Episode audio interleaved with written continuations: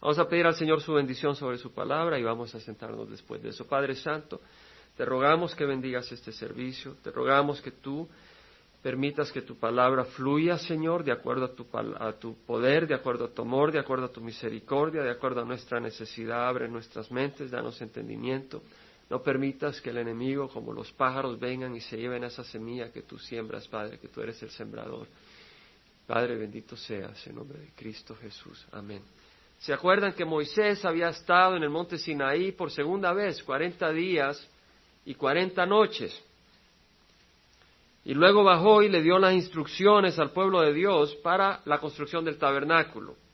Les avisó de las ofrendas que iban a ser necesarias y luego las instrucciones para construir el tabernáculo, pero antes de eso les habló sobre el día de descanso y la necesidad de respetar ese día de descanso y la persona que no observaba el día de descanso tenía que ser matada, se le mataba a piedras, ¿verdad? Por eh, violar el día de descanso, porque también ese día de descanso representa el descanso del cristiano. Antes de poder trabajar en la obra del Señor necesitamos venir y descansar en Él. Y el Señor no acepta ninguna obra para nuestro descanso en Él. Descansamos en Cristo por la sangre de Cristo derramada en la cruz. Eso es lo único que tenemos que hacer. Para poder hallar paz con Dios, necesitamos cubrirnos con la sangre de Cristo, no con nuestras buenas obras. decía un hermano que acaba de estar en México, supuestamente una iglesia fuerte en el Señor. Y cuando me dio esos, esos comentarios de lo que había visto, le digo, ¿cómo es posible? Pues así es, me dice. Había encontrado algunos parientes que habían estado dos años en esta iglesia supuestamente llena del Señor, y así es aparentemente, pero de alguna manera estas personas habían perdido de entendimiento de que nuestro descanso no está en nuestras obras buenas. Nosotros no somos aprobados porque amamos a las demás personas, porque aún así nuestro amor es imperfecto, hay egoísmo, hay maldad, hay malos pensamientos. Nuestra única aceptación es únicamente por la sangre de Cristo. Y si fuera necesario algo más, estaríamos totalmente todo el tiempo angustiados tratando de hallar entrada al reino de los cielos con eso que hace falta. Pero no necesitamos añadirle nada al sacrificio de Cristo. Ese sacrificio es perfecto. Y por eso en ese folleto que, hemos compartido, celebremos la Semana Santa, dice, ¿qué es lo que quiere el Señor de mí? ¿Qué sacrificio quiere de mí el Señor esta Semana Santa? El Señor quiere de tu corazón que lo confieses como Señor de tu vida, Señor y Salvador. Eso es todo. Y cuando Él es tu Señor y tu Salvador, tú vas a caminar en su voluntad. Y eso pues ya viene de parte de Él. Pero estábamos viendo ese descanso y luego leímos sobre la ofrenda aceptable al Señor para la construcción del tabernáculo y vimos de que esas ofrendas eran de acuerdo a la voluntad del Señor. No podían traer estaño, no podían traer plomo, no podían traer hierro, esos no eran los metales que se habla ahora de la invitación para construir el tabernáculo. Habiendo hablado de las ofrendas, ahora habla de la invitación para construir el tabernáculo. Versículo 10 dice, y que venga todo hombre hábil de entre vosotros y haga todo lo que el Señor ha ordenado. Es un versículo lleno de riqueza. Cada palabra tiene un significado. Que venga. Es decir, es un llamado. Venga, está diciendo el Señor a través de Moisés. ¿Está llamando a quién? ¿A quién está llamando Moisés? A todo hombre. A todo hombre. Y en el versículo 25 vemos que también las mujeres participaron en ese llamado, porque aquí está hablando en términos generales, es decir, eh, todos, a toda persona. Y dice, venga todo hombre hábil de entre vosotros y haga todo lo que el Señor ha ordenado. Que venga. En otras palabras, Moisés está diciendo, no te quedes encerrado, sal de tu esquina y pon tus habilidades a trabajar para la construcción del tabernáculo de Dios. La invitación es para todo hombre o mujer con alguna habilidad. Ahora todos tenemos alguna habilidad natural. Si vemos el versículo 11 al versículo 19 vamos a ver de que se necesitaban distintas habilidades. Y la obra era grande, dice el versículo 11, lo que el Señor ha ordenado para hacer que el tabernáculo, es decir, esa tienda, su tienda, sus cubiertas, que iban a ser de tela, hechas de hilo, de distintos colores, y también iba a tener sus cubiertas eh, de pieles, de carneros, y de, estos cetáceos marítimos que hablamos, porpos, y sus broches, y sus, de sus broches para unir las cortinas, y sus tablas, sus barras, sus columnas, sus basas en las que iban a venir las maderas que formaban las paredes, el arca y sus varas, el propiciatorio donde estaba la tabla de los diez mandamientos, el velo de la cortina, la mesa, sus varas, todos sus utensilios y el pan de la presencia. Se necesitaba alguien que supiera hornear. También el candelabro para hacerlo de oro, para el alumbrado con sus utensilios y sus lámparas y el aceite para el alumbrado. Se iba a necesitar alguien que supiera exprimir ese aceite de la oliva el altar de incienso y sus varas, el aceite de la unción, el incienso aromático, alguien quisiera perfumes, la cortina de la puerta al entrar al tabernáculo, el altar del holocausto con su enrejado de bronce, alguien que pudiera trabajar en bronce, sus varas, sus utensilios, la pila con su base, todas las cortinas del atrio, sus columnas, sus basas, las cortinas para la puerta del atrio, las estacas del tabernáculo, las estacas del atrio y sus cuerdas, las cuerdas para detenerlas como una tienda de campaña, se necesitaba alguien que pudiera tejer esas cuerdas. Las vestiduras tejidas para el ministerio en el lugar santo, las vestiduras sagradas para el sacerdote Aarón y las vestiduras de sus hijos para ministrar como sacerdotes. Sí iba a necesitar personas hábiles en distintas áreas.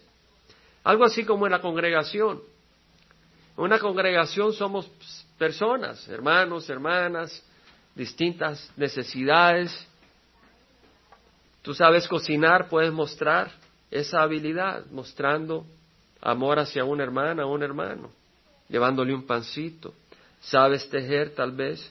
Tal vez eres organizador y sabes lo que debe ser tener un lugar limpio, bien ordenado. Tal vez para alguna persona querer poner sillas en una congregación es imposible porque las pone todas torcidas. Pero tal vez tiene una voz fabulosa para la gloria del Señor.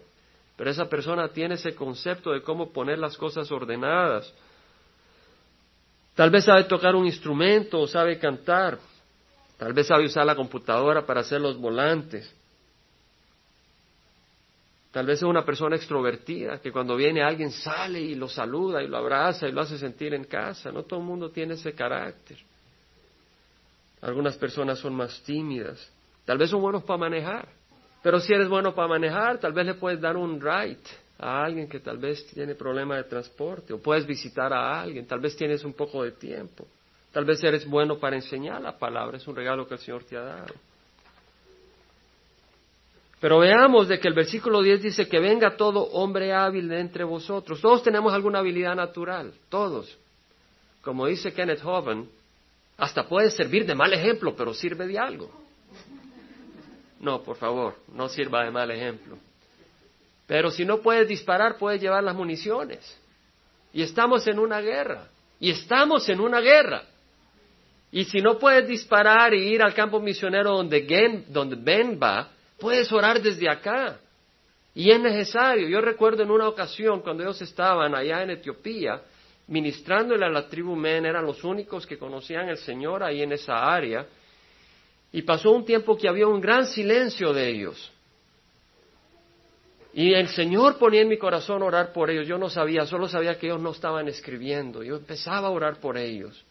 Y les empecé a escribir por fe, aunque ellos no estaban escribiendo. Y en una de esas, Gerlinda me escribe una carta muy preciosa y me comparta la gran batalla espiritual que estaban teniendo. ¿Verdad? Tenemos que ser sensibles. Tenemos que ser sensibles, podemos ser instrumentos efectivos para el reino de Dios, orando en donde estemos. No es una, no es una habilidad eh, pequeña, más que nada es un compromiso con el Señor. Pero el Señor dice que venga todo hombre hábil de entre vosotros. La palabra hábil es, como decía nuestro hermano allá, sabio de corazón, eso es lo que quiere decir literalmente. Y su, entendimiento es el que tenga un, un, corazón sabio en el sentido de alguna artesanía, alguna habilidad para la construcción del tabernáculo y para la construcción del, reino de los cielos acá en la tierra, para llamar al pueblo de Dios a entrar a la iglesia y edificar a la iglesia, podemos ministrarnos unos a otros aún con las habilidades naturales que el Señor nos ha dado, honestamente. Mi esposa tiene una muy buena voz, otras personas saben tocar la guitarra, otros saben cantar. Hay personas que tienen distintas habilidades. Usémosla para el Señor. Usémosla para el Señor. Que venga todo hombre hábil de entre vosotros y haga. No basta tener la habilidad. No basta decir, ok, yo sé hacer esto. Hay que hacerlo. No seamos solamente oidores, sino hacedores de la palabra para no engañarnos a nosotros mismos haga todo lo que el Señor ha ordenado. No hagas tus caprichos, sino que busca la voluntad del Señor. Eso es lo que quiere el Señor de nosotros. Hay una sección en Mateo, en Mateo capítulo 25, les invito a acompañarme.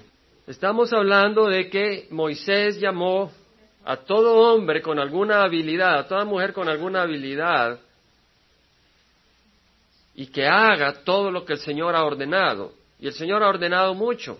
Dice que el reino de los cielos es como un hombre que al emprender un viaje, estas son las palabras de nuestro Señor, llamó a sus siervos y, los, y les encomendó sus bienes, y a uno les dio cinco talentos, a otros dos, a otro uno, a cada uno conforme a su capacidad y se fue de viaje. Si el Señor te dio un talento, no te quejes porque no te dio cinco. Es como un pajarito, muy hermoso, que canta preciosamente. Pero ve a un elefante que come mucho y dice, ah, no, a mí el Señor me dio un estomaguito así, a mí eso no me gusta. Y se pega una empachada y se muere. Y el pobre pajarito ya no canta, ya no tenemos música. ¿Entendemos? Cada uno de acuerdo a su capacidad. A uno le dio un talento, a otro dos, y a otro le dio cinco, gloria al Señor. Los talentos no son tuyos, son del Señor. Son del Señor. Quiere decir que si el Señor te dio un talento, no lo pongas a trabajar para hacerte millonario. O para adquirir admiración del hombre o de la mujer. Úsalos para la gloria del Señor. A uno le dio cinco talentos, a otro dos, a otro uno, a cada uno conforme a su capacidad y se fue de viaje. El que había recibido los cinco talentos enseguida fue y negoció con ellos y ganó otros cinco talentos agarró esos cinco talentos y no eran de él. Y fue y hizo negocio con ellos y los puso a trabajar. Tal vez tú tienes ese regalo en una área o en otra. Úsalos, ponlos a trabajar. Asimismo, el que había recibido los dos talentos ganó otros dos, pero el que había recibido uno fue y cavó en la tierra y escondió el dinero de su señor. Después de mucho tiempo vino el señor de aquellos siervos y arregló cuenta con ellos. Ahora, hermanos, el señor viene pronto. El Señor viene pronto. Y en mi corazón está poner a trabajar los talentos que el Señor me da. Y no decir, oh, yo no tengo talentos. El Señor me ha dado algunos talentos y los quiero poner a trabajar. Y a veces mi hijo me dice, papi, no trabajes mucho, trabaja a acabar. O mi esposa me dice eso. Pero es que ya no tengo el tiempo que antes tenía. Ya va a venir mi Señor y me va a preguntar qué hice con los talentos. Yo quiero poner esos talentos a trabajar. Y aún hoy que estoy predicando acá, yo quisiera poder trabajar más y más para el Señor y dormir menos y hacer menos de otras cosas. Quiero poner cada talento a trabajar para el Señor cada minuto que me queda de mi vida. El Señor sabe que es cierto. Yo te invito a hacer lo mismo, porque nuestro Señor es hermoso y nuestro Señor merece todo merece toda nuestra vida. Ahora este hombre agarró ese talento y lo escondió. Pero su señor, después de mucho tiempo, vino el señor de aquellos siervos y arregló cuenta con ellos. Arregló cuenta con ellos. Hermanos, el Señor te ha dado talentos naturales y sobrenaturales, si perteneces al Señor. Si no perteneces al Señor, te ha dado talentos naturales, pero no sobrenaturales. Pero aún los naturales te va a pedir cuenta el Señor. ¿Qué has hecho con ellos? Dice que arregló cuenta con ellos. El Señor va a hacer cuenta con nosotros, hermanos. Hay gente que se está muriendo. El cristiano debe ser un cristiano global. No encerrarnos en California y olvidarnos de las necesidades del mundo alrededor. Hay necesidades en otras partes. Vimos lo que ocurrió en Uganda, de la gente que se murió, asesinada por los abusos, por la falta del conocimiento de la palabra. Vemos lo que hay en China. Gente que tiene hambre y sed de la palabra del Señor y son perseguidos y asesinados por, predicar la palabra o compartir la palabra. Si nosotros acá buscamos vivir para el Señor, estamos peleando con el enemigo que está oprimiendo en África y en China y estamos logrando victorias para el reino de los cielos. Debemos de vivir con toda nuestra intensidad para el Señor aquí y el Señor va a glorificar su nombre y va a bendecir a su pueblo en todas partes del mundo. Llegando al que había recibido los cinco talentos, trajo otros cinco talentos diciendo, Señor, me entregaste cinco talentos, mira, he ganado otros cinco talentos. Su Señor le dijo, bien, siervo bueno y fiel, en lo poco fuiste fiel, sobre mucho te pondré, entra en el gozo de tu Señor. Qué hermosas palabras. Imagínate que llegues al reino de los cielos y el Señor te diga, bien, siervo bueno, bien, primera palabrita, bien, siervo, bueno y fiel. En lo poco fuiste fiel, sobre mucho te pondré. Entra en el gozo de tu Señor. Qué hermosas palabras. No desperdicies ninguna palabrita de esa expresión que el Señor va a decir. Llegando también al de los dos talentos, dijo, Señor, me entregaste dos talentos, mira, he ganado otros dos talentos. Su Señor le dijo, bien, siervo bueno y fiel, en lo poco fuiste fiel, sobre mucho te pondré, entra en el gozo de tu Señor. Pero llegando también el que había recibido un talento, dijo, Señor, yo sabía que eres un hombre duro, que ciegas donde no sembraste y recogiste donde no esparciste, y tuve miedo y fui y escondí tu talento en la tierra, mira, aquí tienes lo que es tuyo. Tuve miedo. Ahora, yo creo de que muchas veces nosotros dejamos de usar nuestros talentos porque tenemos miedo. Tal vez conoces la palabra del Señor y no las compartes con tus amigos en la escuela o en el trabajo porque tienes miedo que te ridiculicen. Y tienes miedo y guardas tu talento, lo tienes escondido. O tal vez tienes otro regalo que el Señor te ha dado, pero no lo desarrollas para la obra del Señor, porque estás muy ocupado trabajando porque tienes miedo que si no trabajas suficiente no vas a tener para cuando te jubiles. Y tal vez nunca te vas a jubilar, porque te va a agarrar cáncer a los 45 años y te vas a ir. Y la pregunta es, ¿pusiste a trabajar los talentos que el Señor te dio? Tal vez tienes miedo de que al servir al Señor, el Señor te va a quitar las manos. ¿Y quién va a alimentarte? ¿Y quién se va a preocupar de ti? Estás con tanta preocupación que no sirves al Señor. El Señor dice, pon los talentos a trabajar. No tengas miedo, ponlos a trabajar, dice el Señor. No quiere decir que de repente vas a abandonar a tu esposa, a tus hijos y te vas a ir. Los vas a dejar ahí sin papá o sin esposo.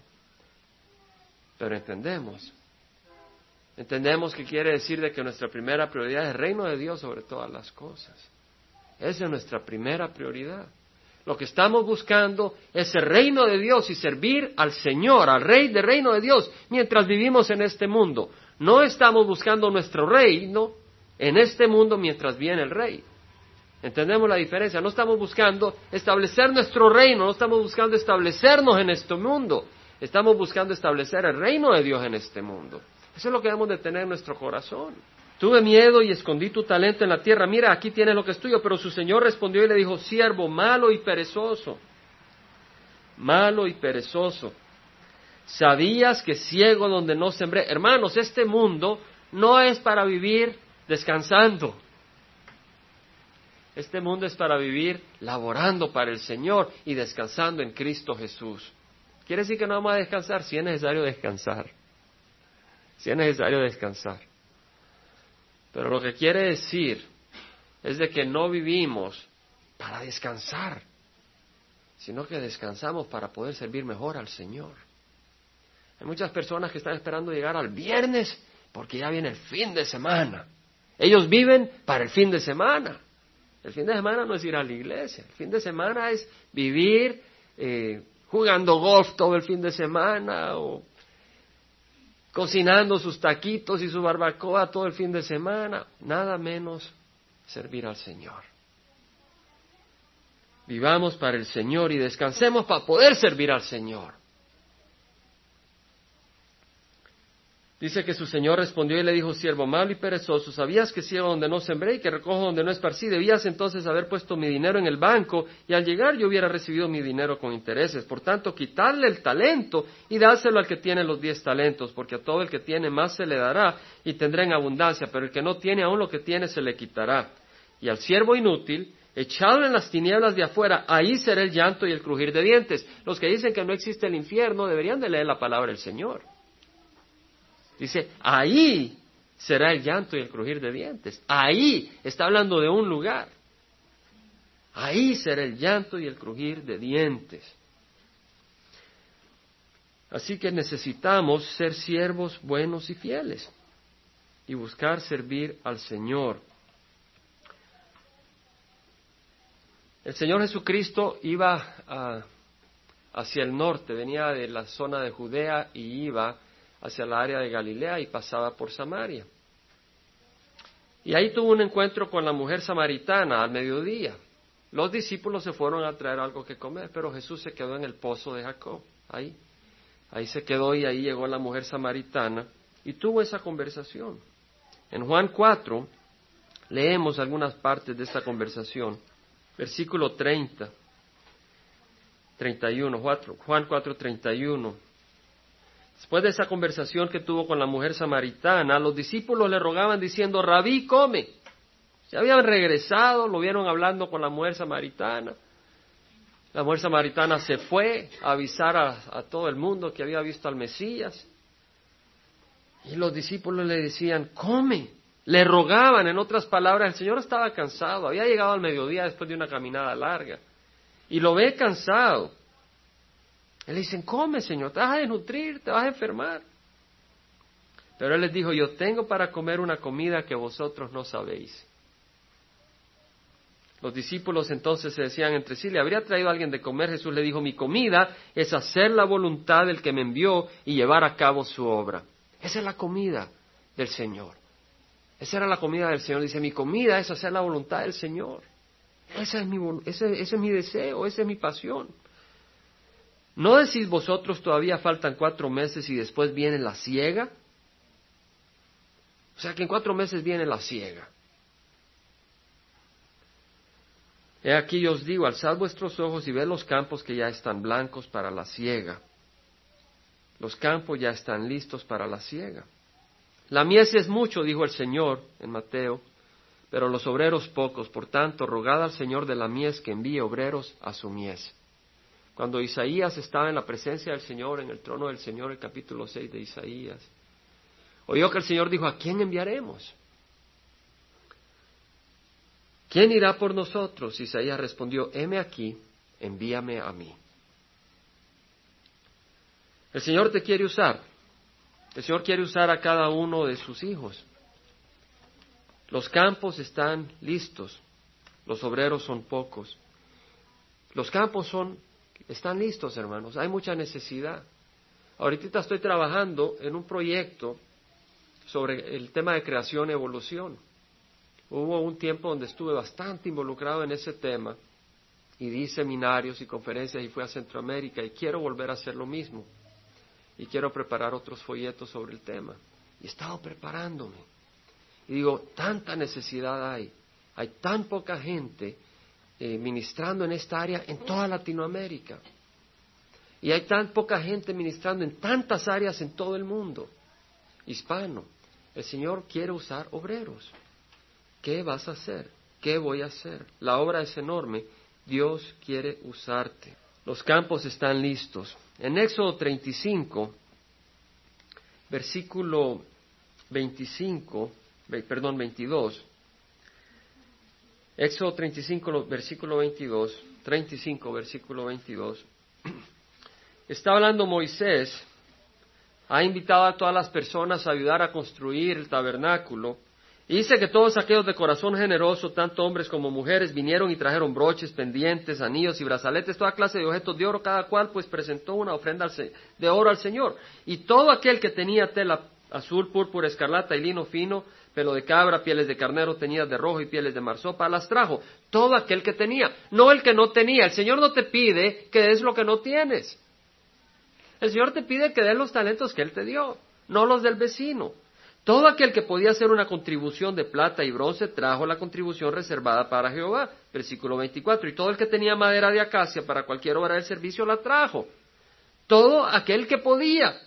Versículo 25. Y todas las mujeres hábiles hilaron con sus manos y trajeron lo que habían hilado de tela azul, púrpura, escarlata y lino fino. Y todas las mujeres cuyo corazón las llenó de habilidad hilaron pelo de cabra. Es decir, de acuerdo a su habilidad. Yo no me voy a poner a tratar de dirigir una alabanza.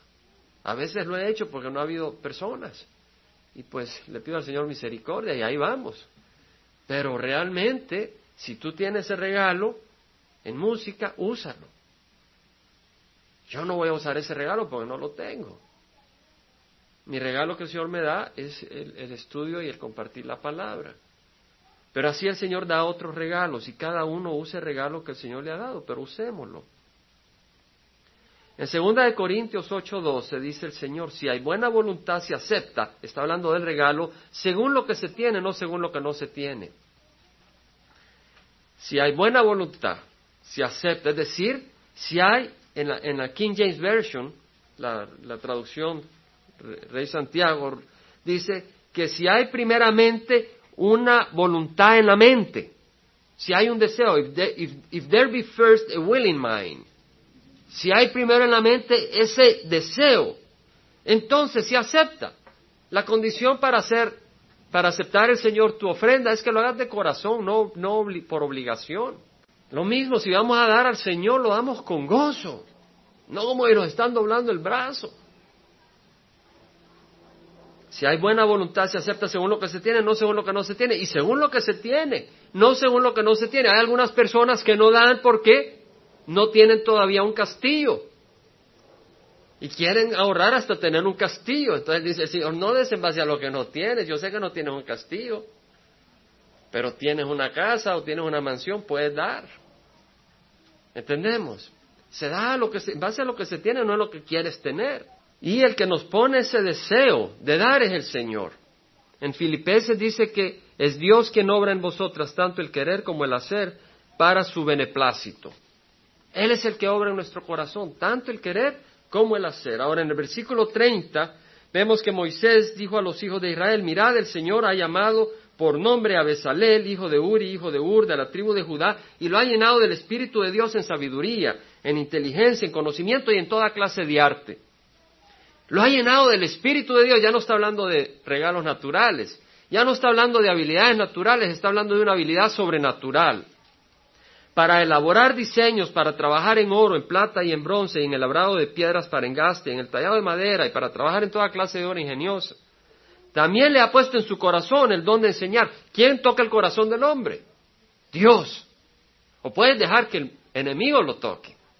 Ahora es Dios el que obra en tu corazón el querer y el hacer, para su beneplácito. Quiere decir de que tú estás ahora en la iglesia y tal vez el Espíritu te dice, sabes qué hermoso sería poder servir. Pero tú sales de acá y tal vez tu esposo te dice, no, pero mira, entonces ya no nos podemos ir a comer, a hacer esto como hacemos todos los sábados o los domingos. Y tú te puedes escoger.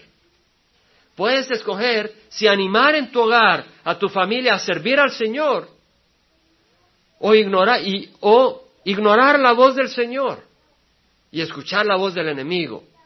Porque hay dos voces que te están llamando todo el tiempo. Una es la del Señor y otra es la del enemigo. Y de ti depende a quién vas a escuchar.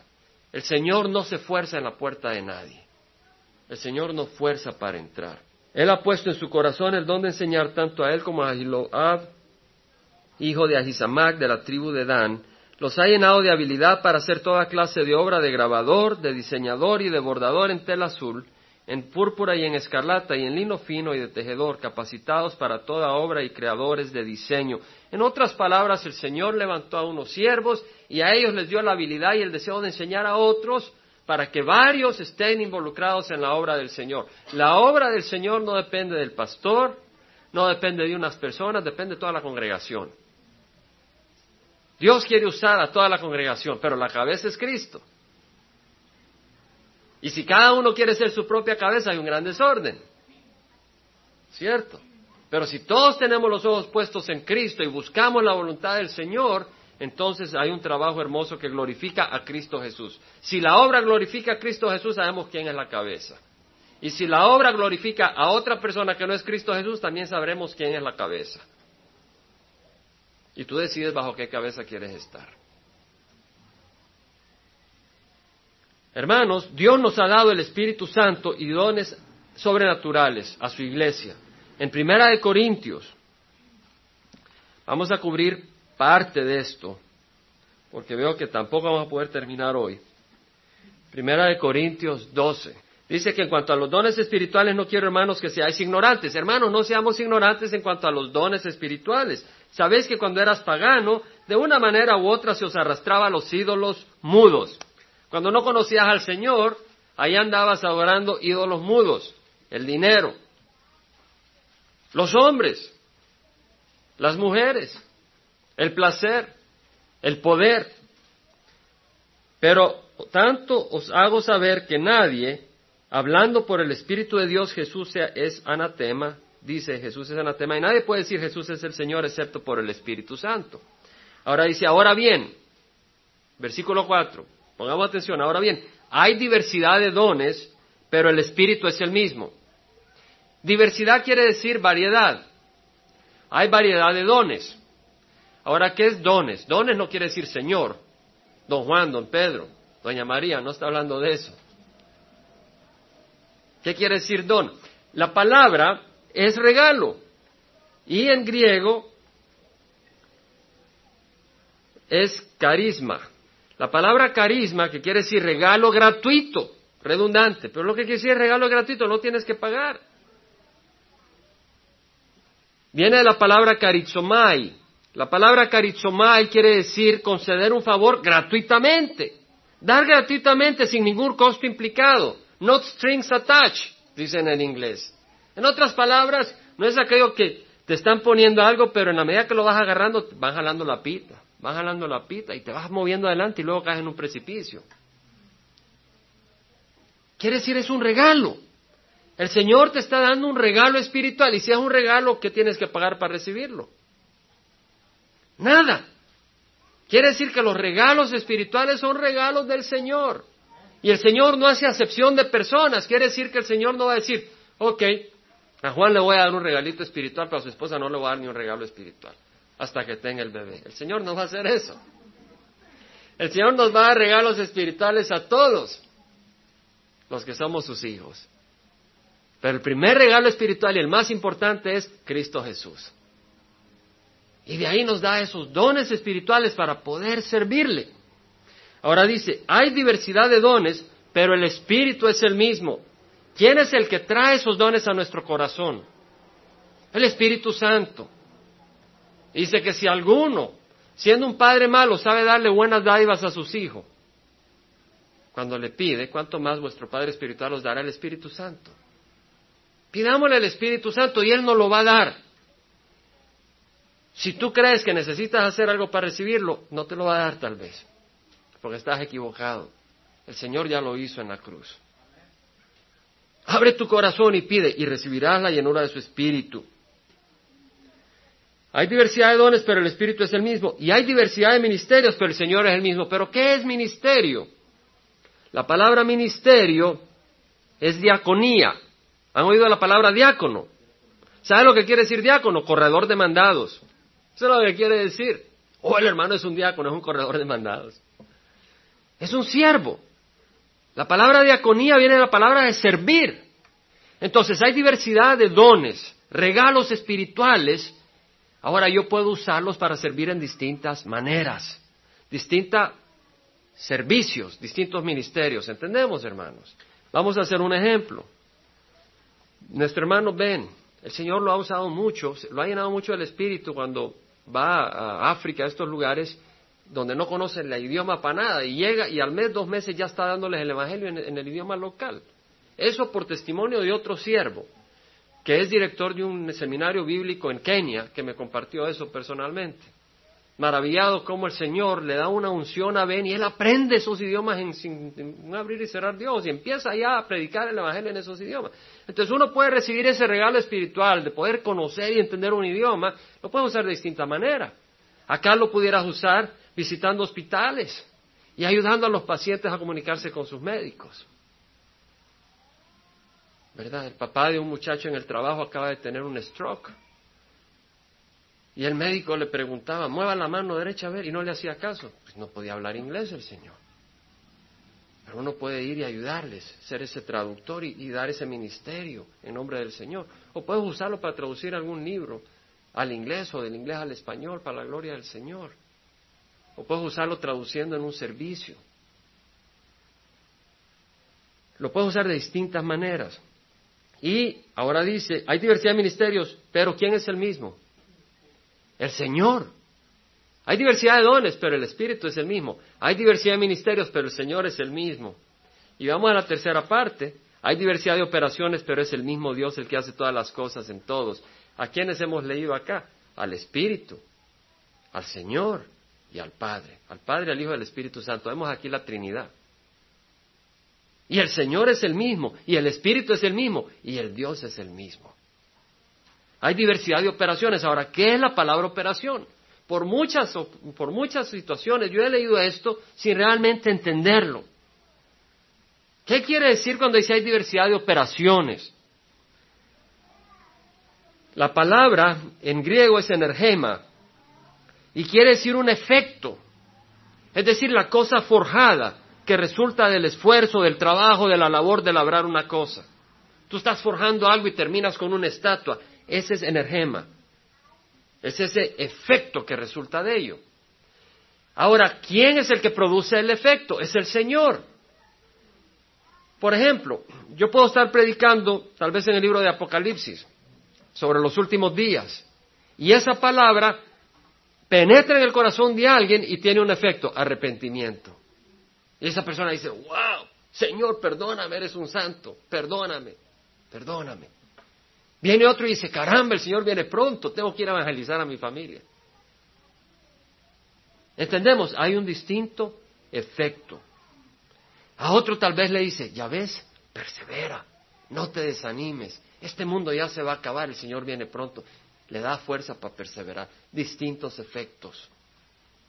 Hay distintos dones distintos ministerios y distintos efectos. Pero a cada uno se da la manifestación del Espíritu para el bien común. La manifestación del Espíritu no es para vanagloriarnos, es para el bien común. En el versículo 12 del capítulo 14 dice Pablo, así también vosotros, puesto que anheláis, deseáis dones espirituales, procurar abundar en ellos para la edificación de la iglesia para construir el tabernáculo de Dios en la tierra. Ese es el propósito de los dones espirituales. Cada uno se le da la manifestación del Espíritu para el bien común.